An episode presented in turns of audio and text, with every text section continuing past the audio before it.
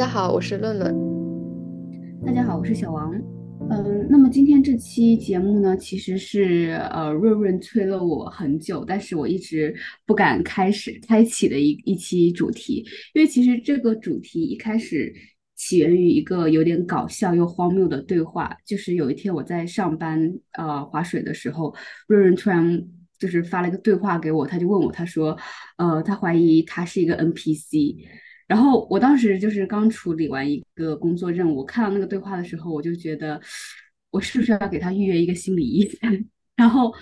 第二个反应就是我想就是知道就是是什么是什么造成了他就是有这种想法？你能你能给我就是大概介绍一下这整个故事是为什么会发生那一个对话吗？我自己现在回想起来也觉得非常突然呢，就是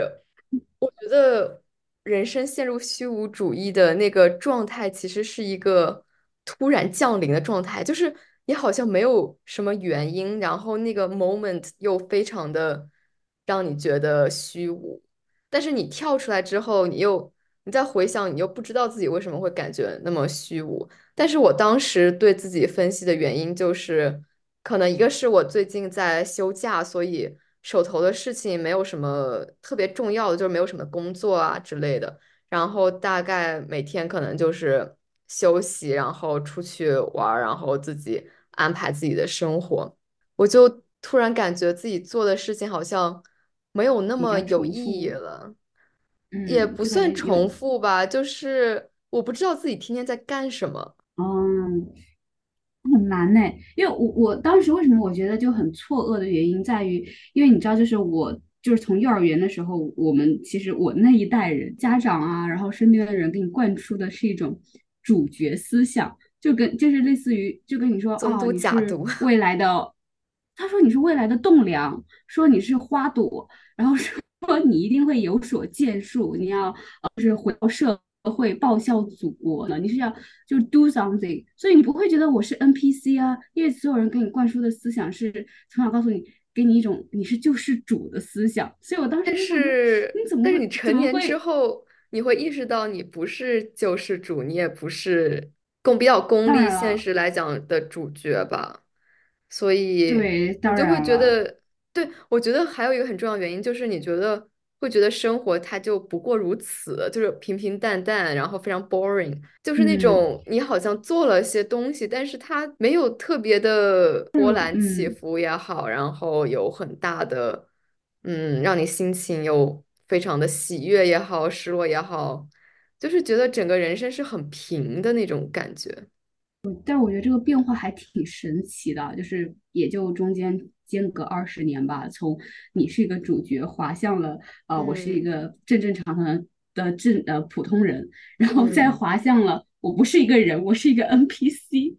就还蛮搞笑的。因为刚好我，之后之后也就是去小红书搜索嘛，然后就是当时有个很流行的一个趋势，也是说在小红书书上被确诊了自己是一个 NPC 嘛。然后还，去就是可以跟读者稍微就是呃说一下大家那个 NPC 的定义是什么，然后让大家顺便也是确诊一下自己是不是一个嗯 NPC。他首先第一个就是说经常发呆，然后呢，第二个就是刷我的好感可能会获赠礼物，然后呢是建模潦草，然后逢年过节可能有新皮肤，还有相关相关支线任务可有可无，不影响主剧情发展。最后一点是生命值很低。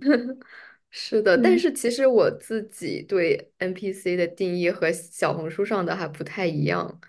就是我觉得小红书上就是。想法。就是 他们都很具体，而且确实是非常的 NPC，就是从游戏嗯，的那些设定来讲。但我自己突然想到 NPC，是因为 NPC 它没有什么起伏的人生，就是他的整个人生都是设定好的嘛，不像主控玩家，你可以去做选择，然后一般发生在主角身启上的主事情。线支线任务。OK，对，然后你发生在主角身上的事情都是比较的波澜起伏，都是非常冒险的那种那种故事，甚至很多 NPC 都见不到主角，你懂吗？就是那些没有被创造出来，或者说或者说没有被创造出跟主角互动的 NPC，他们甚至没有机会接触到主角，然后他们可能就在自己的人生里面也不知道在干些什么，然后也没有人去看到他们的生活。但我不会这么想哎，就是比如说我以前玩游玩游戏的时候，也会碰到一些 NPC 嘛。但是有一些 NPC，它的故事也是非常的精彩。就是你可能从游戏，就是做一个现实生活中的人，你会意识到它其实只是一个游戏人物，是一个虚拟故事。但是你仍然不会影响到它本身故事的精彩性、有趣性、跌宕起伏性。就有一些哪怕。就是你可能觉得哦，我不知道什么是真，什么是假，我是真实的人物，真实的主角。那 NPC 它是一个虚假的人物，它不管怎么样都是一个假的。但是如果你从一个故事的一个情节设计而言，一个真实人物一生的故事不一定有一个 NPC 虚假的跌宕起伏的故事更精彩。所以我觉得要看，就是你是究究竟你是想去。呃，判别什么是真，什么是假，还是想判别说，OK，我的故事是不是不够，呃，不够抓马，不够精彩，不够就是很有趣。嗯，是的。但是怎么说呢？我会觉得其实，嗯，就是有点像，它会有点像那个，就是另外一个主题，就是存在主义吧。就是说，你会去思考自己存在的本质，最去思考，就是说。精神世界的建构和内容吧，就比如说，你不会再去满足于可能正常来说，我也是每天起床、吃饭、睡觉、呃，工作或者娱乐这个样子，但是那些都是相对来说比较物质、比较现实的东西嘛。但是，嗯，可能现在的人就是大家，你看，不管是网络上接触的信息也好，或者说，呃，你是就是自己看的书也也罢，都会说更去。去探索，会不会觉得如果只是这样子在物质生活中，嗯，比较重复有规律的生活，它是一种就还是不够达到真正的自由吧？可能就是因为呃，去想去去探索自己的一种嗯精神世界，然后或者说自己本身就可能像你和我都处在就是二十二十岁这个。二十岁这个区年代区间，然后就会觉得很自然感觉到一种迷茫，所以就会去思考一下比较比较抽象的问题。我觉得其实会降临在每个人的生活中，因为，嗯，就是当你停下脚步的时候，你总是会情不自禁的想到存在这个嗯东西。有的时候可能是人为什么会存在，有的时候是。我到底如何去存在这些问题？就是精神世界也好，物质生活也好，我觉得有的时候人就是注定要去思考一下这个问题，要不然也不会有哲学这个这门学问的诞生。但是我有时候其实会在想，就有些时候我在思考这些问题的时候，我也会在想，其实，呃，在这一瞬间，我是不是已经是属于在享有一种特权？这种特权是由一种呃自己的教育或者说自己的一种成长的环境而带给我的一种特权，因为嗯，当你去思考存在主义的时候，可能你相对来说你的现实生活或者物质生活已经是比较 OK 的，就是你只有就是不不去忙于生存这件事儿，你才会有时间去思考。所以有的时候我会在想自己会有一点。怎么说呢？站着说话不腰疼，就是 OK。我现在不用去思考我明天在哪里生活，吃吃饭吃什么，所以我才可以有时间去思考存在主义啊、虚无主义啊这这种哲学问题。但就是就是你怎么去苛求一个，比如说我们每天要去呃思考下个月的房租怎么去应付的，更多数的一群人去思考这一类的话题。嗯，那我其实不太赞同。我觉得哲学它是一个每个人都会有机会思考的问题，而且也不是说生活优渥的人他就一定会思考，生活艰苦的人他就不会思考。其实我觉得很多时候是你反而艰苦才会去思考人生的意义，要不然你天天像一个在金丝在金丝笼里的金丝雀的话。就其实没有什么机会去思考到人生的意义这个东西吧。所以有的时候它其嗯实，当然我也不知道是嗯它是人生必然的一个经历，还是说它是因人而异，它是需要有一些契机呀，然后有一些天生带来的，比如说基因嗯这些东西参与在你的思想里面。但嗯，是我觉得可能和你的生活如何优优渥倒是没有太大的关系，因为我自己也，没有办法去看穿别人的想法，就是我只能知道我在思考，你在思考，然后我跟我嗯。其他周围的朋友聊天，我知道他们在思考，但是我没有办法知道全世界的人的想法是怎么样子的。对，因为刚好就是刚才为什么我会突然说到这个，就是哲学跟一些就是阶层它之间的联系呢？是因为刚嗯好刚才我们不是说到存在主义嘛，然后就会想到像西方的很多哲学家，就是你说尼采、萨特，然后呃还有各种各样的人也好，他们好像更多是一种知识分子，是一种原本的。就就处在精英阶层的一种人，我就在想，哦，那他们可能就是你懂吗？就会好像西方哲学它就会有一定的门槛，但后来确实就根据就你刚才说了，就是其实也是对所有人都是开放的，就哲学对所有人都是开放的。因为我后来又想到，其实嗯。当然，我不是很了解西方哲学，但我刚刚就突然想到，其实对于东方很多哲学，比如说你说佛教而言的话，它其实是抱着一种普度众生，然后也是没有门槛，他的很多话都是非常的，就是通俗易懂。然后呢，你只要看到那一句话，每个人都会马上就是福至心灵，有自己的感悟。所以我觉得可能也有可能就是东东东哲和西哲就是不太一样，但我会觉得确嗯。实哲学也不是说真的有有门槛，或者说我自己个人偏见，可能西哲是有门槛的，但东哲是没有门槛的。对，我觉得一个不同就是你说的嗯确实有道理，因为西哲嗯我对我来讲它非常的有系统性，所以对我嗯来讲我更愿意学习西哲，是因为我知道嗯，有一个系统在那里，然后我可以通过书本也好，跟随，视对对视频也好，我可以一个一步一个脚印的去学习。但是东哲的话，好像就是很难把握住一个具体对。的概念。所以我觉得西哲它可以作为一个学问来学习，但嗯是但是并不是说每一个普通人他都会去学习西哲，但也不能代表每一个普通人他都没有这种哲学思维。就像我其实之前读的一本书里面，就是说，就那个作者是一个哲学系的教授嘛。然后他说他有一天去洗头店里面，然后洗去理发店里面洗头，然后有一个，然后那个洗头妹就跟他聊天儿，然后聊的聊着聊着，然后洗头妹就是突然开始聊起了一些，就是在他看来很有哲学价值的问题，就是比如说他为什么要做这个工作，他对生活的想法是什么。然后在那个瞬间，他就是觉得哲学其实并不是一个束之高阁的东西，他就觉得其实每个人都具有哲学思维，只不过在于你有没有机会去接触到那些系统性的哲学而已。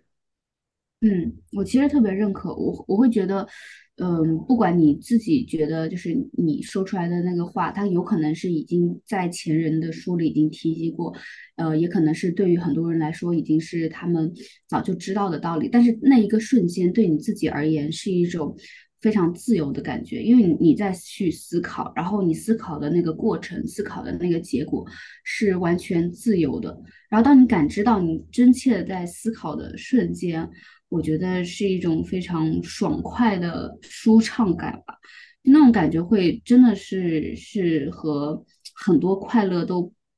不一样，就是都都会更加快乐的那种感觉。就是我我不知嗯。道你会不会有，但我有时候真的会有，就是就是我很就是很安静的在那里思考，然后得出一个可能也不是说特别伟大的发现，但是那一瞬间我是非常开开心的，我觉得那就够了。对，而且我觉得对于我嗯而言，我开始接触哲学的一个原因，也是因为我在读，呃，哲学的一些入门书籍的时候，他我会发现哲学家把我可能日常里有的困想，惑，也不是。对，有的时候是有的困惑，他是给我稍微的疏通一下；有的时候是我可能大脑里已经有了一个概念，但是我没有办法非常准确的去表达出来。然后，然后，然后这个作者或者这个哲学家就把我的思想准确的表达出来，会让我觉得，对，我的嘴，我的嘴替的那种感觉，就是一种很 舒畅的感觉。然后我其实当时在阅读那种入门级的哲学的时候，我就感觉到尼采的，从尼采的虚无主义看到萨特之后的存在主义，就是这一段这这段哲学史可能是我特别感兴趣的一个点，因为它好嗯像和我的生活是非常息息相关的。因为嗯我也会经常的，就是会有虚无感，但是同时你又会有积极的那种存在主义的，嗯，你就会，嗯，你又会受到那种萨特那种积极的存在主义的影响。嗯就更符合，其实比较符合现在当代人的一种精神需要吧，可能。对，就，是对啊，就是很正常，会觉得哦，去质疑、怀疑自己做的一切有没有意义，或者自己的存在，嗯，有没有特别的点，或者说自己只是芸芸众生中，甚至不是众生，是一个众 N NPC 中，甚至不是主线的 NPC，是一个支嗯线 NPC，会去思考那种问题，然后可能，然后在这种时候的话，可能也需要就是像萨特的存在主主义。就是其实我是觉得萨特他的很多观点就是去帮助你自己去肯定你自己，然后帮助你自己去嗯快乐吧。因为其实有些时嗯候，就是哲学有些时候就是它治愈和治愈就是一线之隔，就是你要么是 彻底抑郁了，要么就是完全被治愈，都嗯是有可能的。因为你去思考，其实它的那个界限是非常模糊的。你要么就有可能一下子就去思考啊、好像什么都没有意义，就是你做什么，其实归根结底本质都是一样的，所以就是消极就可以了，也没什么意义。要么你就是说，哦，可能就是最最本最最怎么说呢？最老土的，就是说开心也是一天，不开心也是一天，还不如开心的下去。对，我觉得存在主义有一。点。对，有一点那种感觉，就会觉得，因为他当时有个最有名的就是说，我是我自己的自由，不多也不少。所以你你只要去肯定自己的存在，肯定自己要去享受那个自由，那你其实就不会太在意一些虚无主义的影响，因为你就会意识到，其实归根结底不过是要自己开心快乐的过一生。嗯，其实我觉得每一个积极的存在主义者，他们好像他们其实都是有消极的一面，就是我觉得你没有办法作为一个完全的积极的存在主义者，因为你的存在主义其实是从虚无中得出来的。就像我，因为我这次就是感到虚无之后，我就去读了嗯萨特的那个《恶心》，嗯就是也嗯。是比较著名的一个存在主义他的著嗯。作了。然后我觉得我在读这本书的时候，让我的唯一感受也是恶心，因为 这本书就是我大概介绍一下，它就其实就是一个日记的形式去写这个主角他每天要他每天做的一些事情，然后想的，然后一些想法，然后他每天做什么事呢？其实就是他每天要么就是去写作。然后要么就是在什么咖啡馆里坐着，在图书馆里坐着，然后观察别人，一个人类观嗯察者。然后，嗯然后他，然后他写一些自己的想法，然后那些想法其实也都是让你不知道他为什么突然产生这个想法，然后你就嗯感觉自己突然被拽入了他的想法之中，到了他这么一个语境下面，然后开始看他去评判历史人物，然后看他去怎么怎么观察人类。所以你就会感觉，然后然后而且还有他怎么去质疑，也不是说质疑，就是怎么他怎么去感到虚无，然后然后他有一些段落就是真的是那种 颠公的那种感觉，他就说什么，他就说什么。有我走我逃，我是肉体受伤的无耻家伙。我冷，我走一步，我冷，我走一步，我向左转，我想他向左转，疯了，我疯了，就是 感觉非常颠公文学。但但是你是你当时又特别能 relate 到那种癫对狂的状态，是吗？那我是不是可对，以假设，如果这个世界就是有更多像你一样的读者，那萨特可能会特别开心，然后并且说这个世界终于颠成了他想要的模样。但是作为一个文学作品来说，读它其实是比较痛苦的，你懂吗？因为就是你他一直，在写一些无厘头的东西，然后我就说嗯，，what？为什么突然开始讲一个什么下水道的井盖这种东西？他，哎，我因为我我我真的没有看过这本书，我会把它放到我的那个清单里。但我我听你这么说，他可能会有点意识流，是不是？就是嗯，对，就是不讲究识流，因一个故事为的因为他情节。是因为对，他就是以一个第一人称的笔记的形式，就是你想自己在嗯写笔记的时候、日记的时候，可能也没有什么情节，而且这个主人公，我觉得他可能真的就是代表一个 NPC，你懂吗？因为嗯他这个没有故事，就是一个嗯他的一个日常生活，嗯，好，然我都我都。已经想好了，这个恶心他应该就是重新出版，然后他的那个书封上就写恶心，当代颠公颠婆必读之作。确实，我觉得有这个 title 的话，估计大家都会纷纷购入，然后读完之后就觉得，就没有读了两页之后就觉得特别恶心，还是不要读了吧，就觉得自己生活好。像也挺好的。嗯，真的，我我我我我莫名其妙还挺好奇的，一会儿一会儿让我把它放到我的清单读一读。嗯，就是我真的嗯是二倍速的在读，因为我完全没有嗯。办法去把每一句话都看下去。但是我不知道，觉得可能跟萨特本人有点关系吧，因为我觉得萨特这个人也怎么说呢，就非常戏剧，就是他的整个人设加在一起，你就会觉得他天生是要呃做一些关于就是思想的见解的。因为我知道他其实他本人是一个就是相对来说长得比较潦草的人物啊，但是呢，你他就是好像说，通过他的思想和他的一个叙述模式、叙事叙事的一种手法，他能够吸引到非常多的桃花和异性缘。嗯然后包括就是我们就是最最熟知的波伏娃，那她也她本人波伏娃其实挺漂亮的，然后也很会打扮自己，但她的就是桃花中不只有波伏娃，还有还有还有各种各样的女性，就是说嗯一开始我当时有看到。好像波伏娃的传记有说到，像萨特，就是所有人一看到他的脸都会轻视他，但是当他嗯开始说话的时候，所有人都会认真的听，并且在他嗯讲话结束后都成为他的爱慕者。我觉得嗯。好对，我觉得！他，对啊，他是一个思想上非常有魅力的人，因为他其实嗯提出的很多，他其实除了嗯《恶心》这本书，他也有其他很多的著作，而且他嗯就是每在存在主义下面的有很多那种小的理论分支，很重要的理论分支都是他提出来的。然后还有一嗯个我最近看到的，在了解他的过程中，就是他提出了他人即地狱这个概念嘛。然嗯后就是他也在他的存在中讨也讨论了一个我作为主体和他人作为客体的一个关系，就是嗯主体与客体的关系。然后这也是其实我在生活中会想的一个东西，就是，我是主体，别人对我来讲是客体，但是我又在这个社会中，我又必须与客体产生连接。用一个比较浅显的话来讲，就是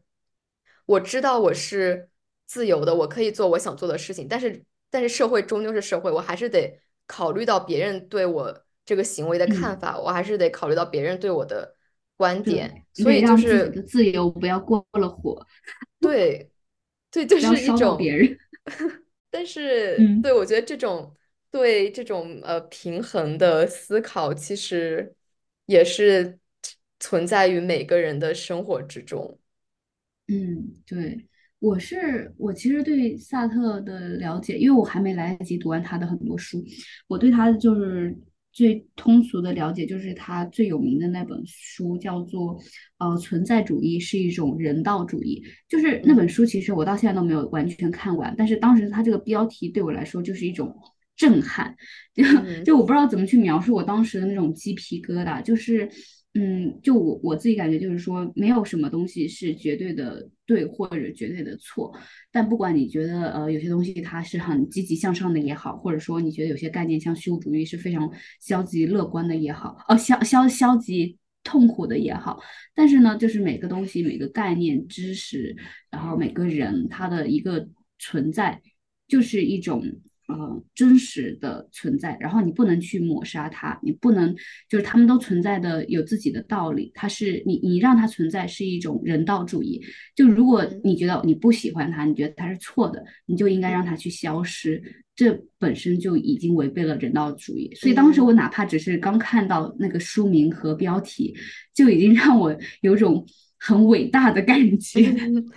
对，而且听你这么说，我感觉我也能够稍微理解为什么波伏娃能够和他在一起。对，因为其实他说存在主义是一种人道主义，他说什么就是存在就是要去尊重每一个个体。那其实对于当时的女性来讲，我觉得是一个很有嗯很有吸引力的一个一种肯定论点，它是对生命的一种肯定，对每一个。事物人的存在的一种肯定，对不对？而且你像波伏娃，对啊，他其实什么都不缺，然后他其实就是他真的就是只去追寻他认为的一个真理。然后，嗯，我觉得萨特就思想而言来说，很难有在那个时代很难有其他人就是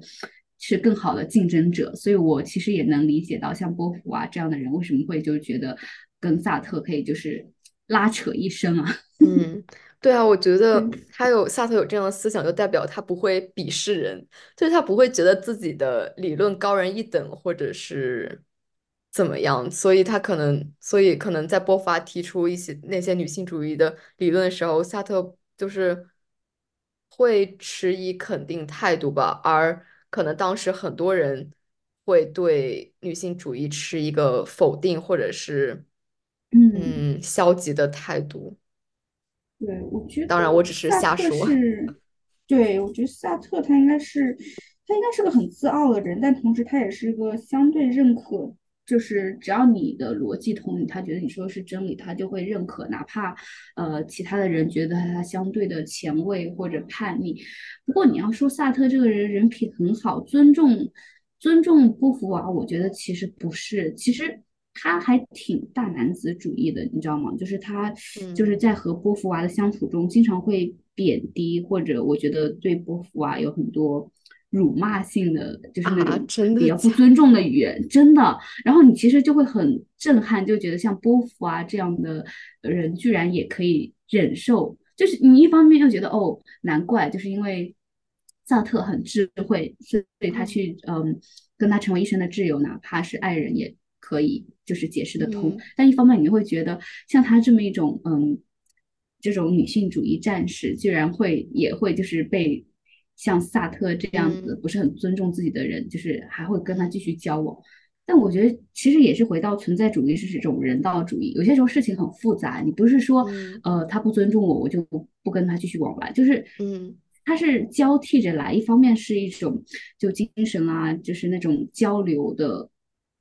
默契，然后一方面又是一种他对他自己个人有些时候的一种不尊重，他是互相交替，不是说有些时候不是说一个朋友我和你闹得不开心，今天不开心我就跟你彻底断掉，那可能我我也会有跟你就是其他开心的点，然后那个开心的点会让我继续选择和你继续做朋友，只说最后那个不开心的点有没有侵犯到你自己的底线，可能到可能到你的底线的时候，你觉得哦。这个东西是真的有毒的，我必须把它切断掉。但有时候就是你懂吗？就是斗争中觉得，哎，那个好的点会多于不好的点，你就是，哎，算了，忍一忍吧。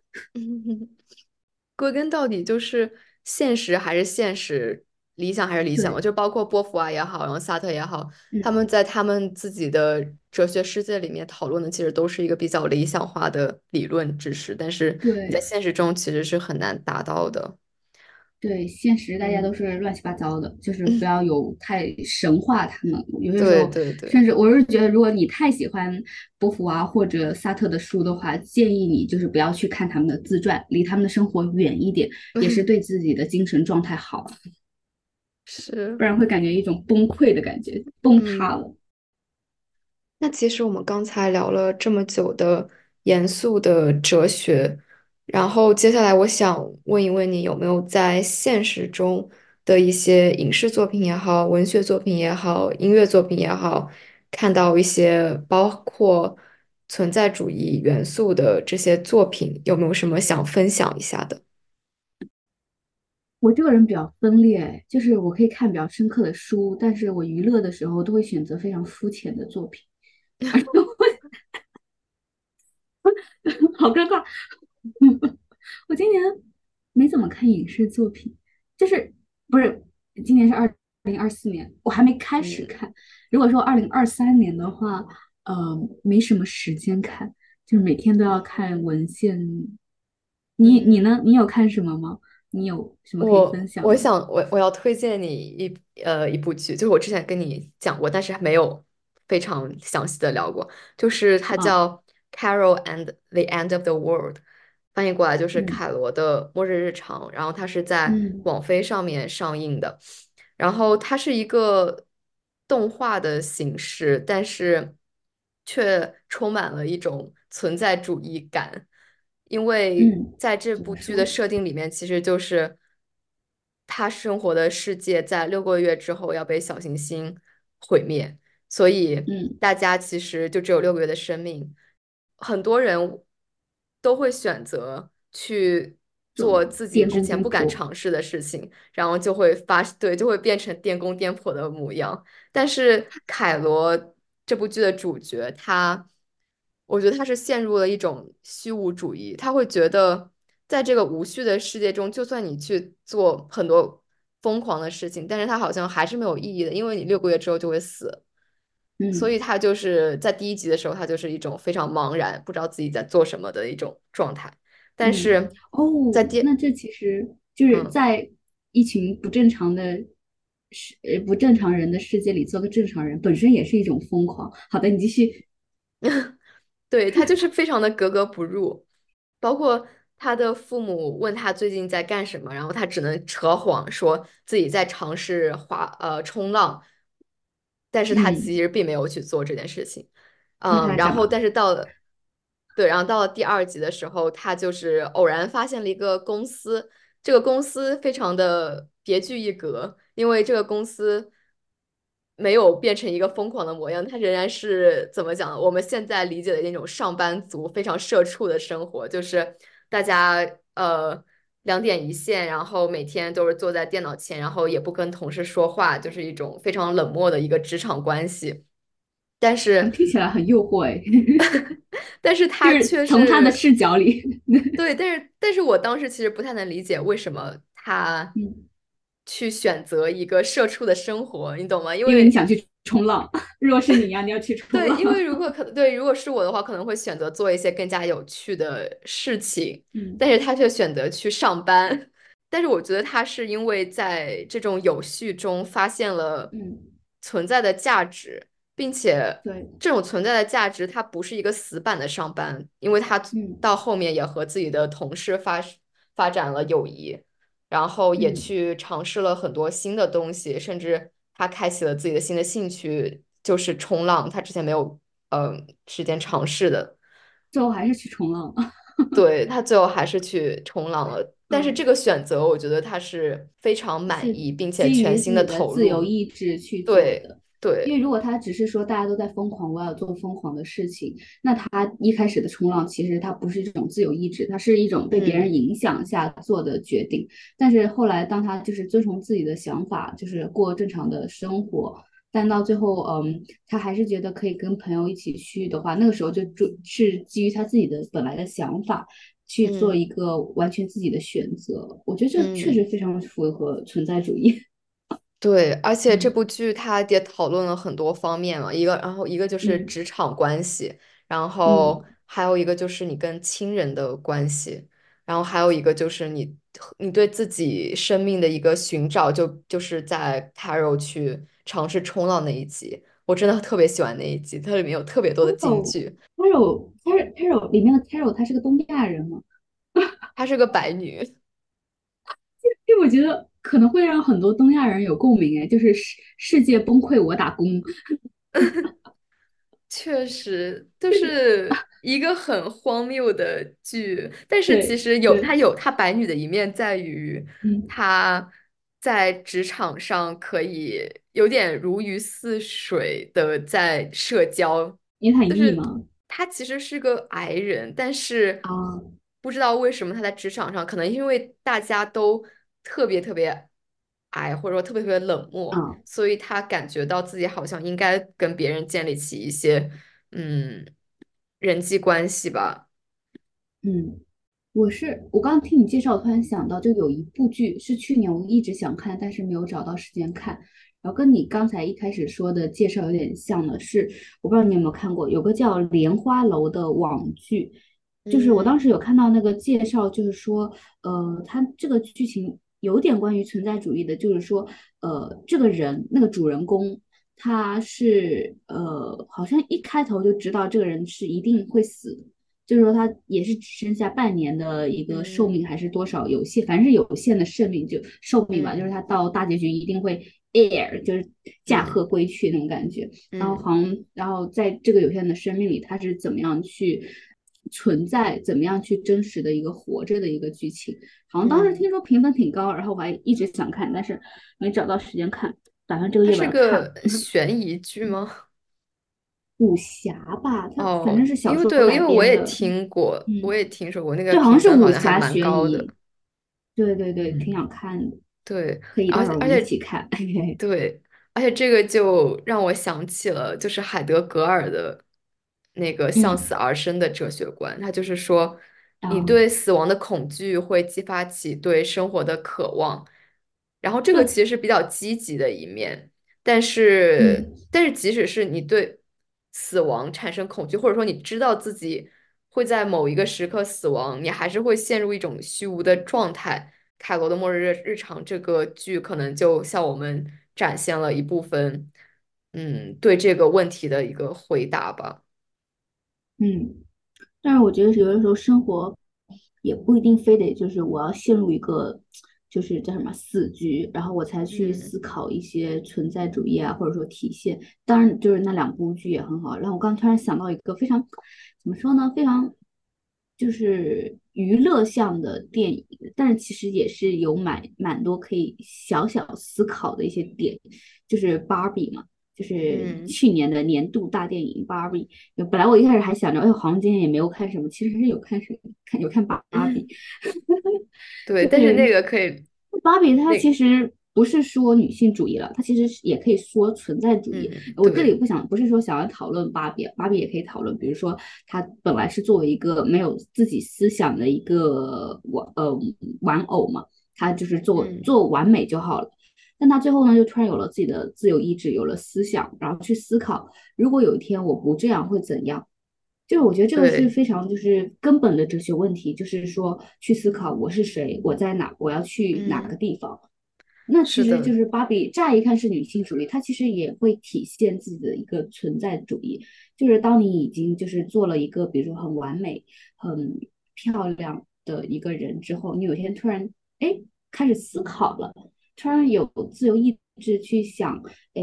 我去去理性的去思考这一切，去想我要是不完不完美会怎样。让你去最后，他其实到最后，他有去拥抱自己的不完美，因为他最后的结局其实是应该是根据大家说，他应该是去那个妇科诊，所嘛，因为嗯，他是个他是个玩偶嘛，他因他没有真正的人应该有的一些东西，那他其实就是到最后，他也去拥抱了自己的不完美。那我觉得其实存在就是说，你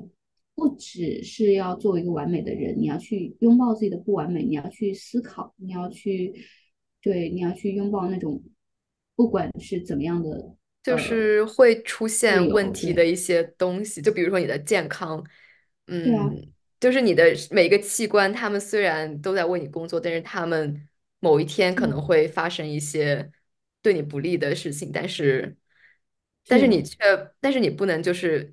因为这个去自怨自艾嗯。的这种感觉，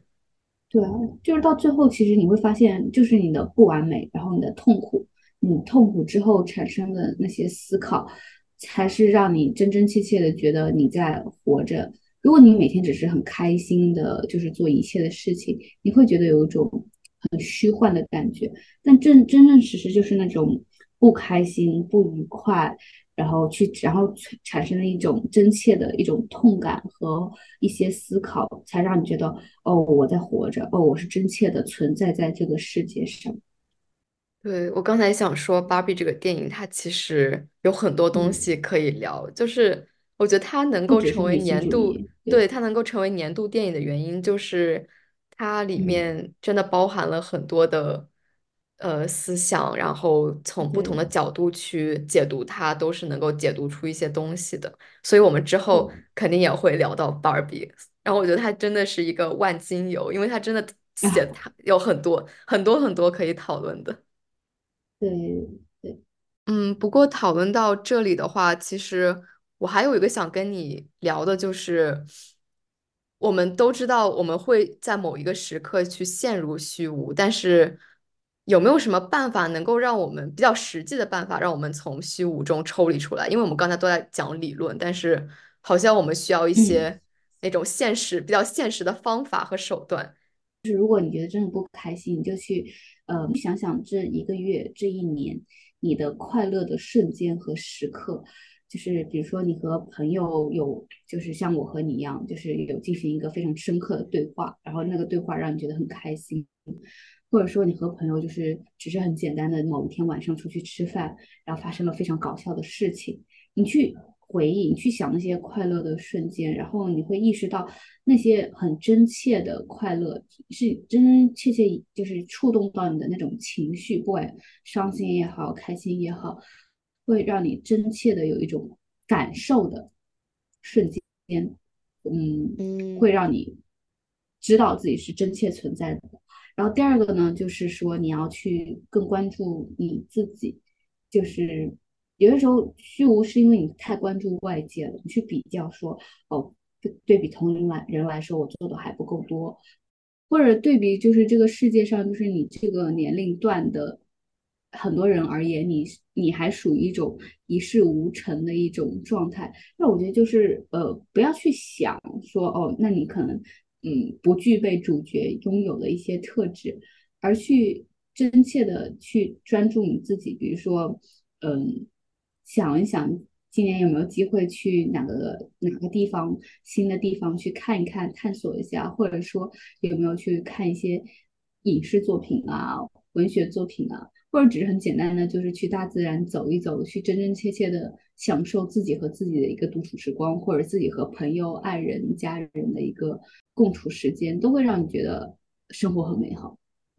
嗯，我？觉得对我来讲，就包括也是我这次学习到的一个新的事情，就是去做一些比较接地气的事情，就比如嗯说收拾房间啊、做饭啊。就我觉得收拾房间或者说装饰房间是一个非常，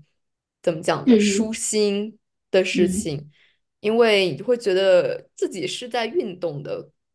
然后不是一个死板的，也不是一个静止的状态。然后这种运动它不是一个对，很很嗯。激很强烈的那种运动，而是一种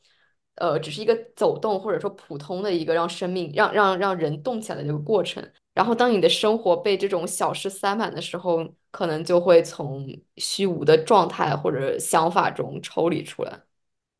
完全赞同，你知道吗？终于有人理解到这一点了。而且你知道吗？收拾房间最快乐的一点在于，你对自己的房间是有一个掌控的，因为嗯房间不像外面很多事情，它是一种就是无法掌控的。你的房间，嗯你的东西，你想怎么摆怎么摆，然后呢，他也不会说反对，说反对我不要摆在这个地方，不嗯，会，你完全有一种百分百的掌控权，爽爆了！是的，终于有人理解到了，你知道吗？我真的在大学，所有人都不理解。我会故意在有一段时间，就是在有 DDL 之前，把自己房间搞得很乱，我完全不管它。然后在 DDL 的前一天或者当天，我开始收拾，哇，收拾完了，整个思路都打开了。谁懂啊？嗯，嗯，完全推荐，特别推荐。终于有一个人就是能够感受到这种快乐，非常的好。是的。但是我我在大学的时候，我觉得，sorry，我在大学的时候，我觉得是因为我觉得房间不属于我，所以怎哦，么讲？我觉得，也是一种心理上的状态，就是的转变，吧。因为现在我自己嗯，在租房子，我有自己的房间，我有自己的厕，所，然嗯，后我觉得我就我确实是有了哦，一个完全的掌控权。但是你在大学是和别人，合租的，我还是觉得我没有完全掌控这个空间。嗯，可能是因为我每次分配到宿舍都比较好，比较大，就很难理嗯，解。但是你还 是和别人合合住一个房间呢。还好吧，因为我当时就就两个人嘛，两个人的话，其实我的空间就是我的空间，他的空间是他的空间，就还是两个人自，己完全。对啊，我不知道，这可能是每个人的那种界限的嗯，分别吧。我就确实，只觉得，只要是我的床、我的桌子，那就是我的空间，我嗯。就不会很介意说一定要完完全全我一个人才是我自己的空嗯间。嗯。其实我觉得有有没有一种可能在于那个厕所，就是我之前不是老是都住在就是那个宿舍房间自带厕所嘛，然后就会更有那种一室一厅的感觉，确实。一室一厅一卫。我觉，得可能我会嗯，更加的觉得我一个人住的那个房间是我的空间。其实厕所倒，还好，因为我又，不会一直待在厕所里。嗯，难讲，我是 很难讲，很难界定这个，嗯，对，嗯，不过除了这，里还有什么想分享的？做饭啊，哦，我觉得做饭我还好，没有觉得特别的悠闲。但是还我还有一个可能小技巧或者小呃小方法，就是嗯，去尽量的和他人待在一起，就聊天。啊，是。我觉得可能在，不只是，我觉得可能不只是网上的聊天嘞，我觉得还是得嗯，你真实的和一个人待在一起会比较好，面对。面的沟通，对，哪怕这个人他可嗯能对你来讲他不是一个怎么讲呢，最好的朋友，然后或者说是你可以呃做很多或或者是让你特别真实的面对的这么一个人，但是那但是我觉得总比一个人在一个空间里会更加舒心一些。当你嗯。陷入虚无的时候，对，因为其实归根结底，人就是社交性的动物嘛。然后你一定要去，就是有些事情是自己会越想越钻牛角尖，就是你去沟通了一下，那沟通不一定会马上给你一个解决的方法或者思路，但是沟通本身是一种相对而言治愈的过程吧。然后比如说，为什么我嗯们说欧洲这么多知识分子，然后诞生了这么多思想家、哲学家，是他们有那种呃什么叫做那种什么文化沙龙啊，或者说在咖啡厅聊天沟通嗯的那一种那个，然后包括我们中国思想家也会啊，就是喝茶，嗯 喝茶，然后吃饭，就是你要有那个聊天。因为有些时候，有些时候你是需要独处，然后那个思想去输出过、输嗯出出来。但是呢，你你一定要有一个就是跟别人去沟通的一个过程，去帮助你更好的输出，或者说积攒一种能够输出的能量。因为我觉得要输出，它需要非常多的呃能量吧。然后比如说那个能量不是靠自己独处或者看书就能获得的，是要通过跟别人沟通。不然也不会说你犯了，法，我要把你关到监狱，因为关到监狱其实就是剥剥夺了你一种跟别人社交的一种嗯权利，然后那种权利会让你，然后然后那种剥夺会让你特别的痛苦，所以它才是嗯。一种惩罚嘛。对，对，而且我觉得和别人待在一起，还有就是分散一下你的注意力嘛。就是有的时候太过嗯，于专注自身也不是什么好事儿，因为你就会陷入一个牛角尖，因为你没有其他人可以，沟通。其实这也就也也是呼应了存在主义里的对啊，我与你要他者的是太关注太关注自我的话，你就不是 NPC 了，你就变成 NP NPD，是叫 NPD 吗？什么 NPD 啊？NPD 是一种人格，就是说那种人格，他非常的关注，只关注自我，是一种自恋型人格。然后那种人哦，格，他就是说，你和他在一起的时候呢，你会感觉到，嗯，他在吸你的血，他在吸你的能嗯量，就是嗯你是帮他，就是你跟他处完，他是回复能量，但你整个人就会很累，就感觉，嗯呃，你是个充电宝，他充满电嗯了，然后结果嗯你变百分之零了，这种就是嗯，叫 NPD，是一种自恋型人格。就哦。嗯，NPC 就算了，你变 NPD 就有点恐怖了。对，是的。嗯那我们这期大概就讨论到这里，然后正好我们现在录制的时候是二零二四年的第一周，然后我给我自己定的一个二零二四年的一个小目标就是如何与这种虚无感共存。那么我的一个想法就是去感受向上，并且是内化的生命力，然后让我去真正的去喜欢自己，专注自身，然后更好的处理自己与他者的一个关系。那么我觉得在这里，我们也祝愿各位听众也在二零二四找到自己新的前进方向，然后更好的认识自己，更好的去探索新的可能性。对，嗯，那我们这一期就到这里，新年快乐，拜拜。拜拜。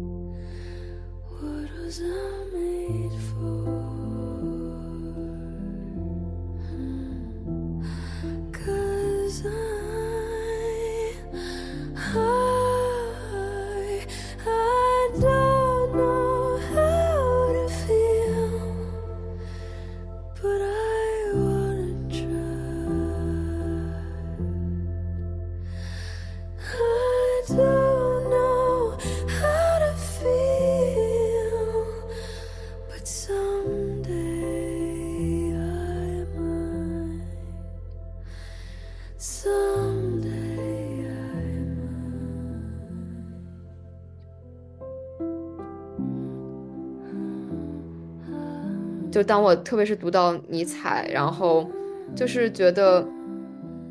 就是真的回答了无主义，呃，产生尼采是虚无主义，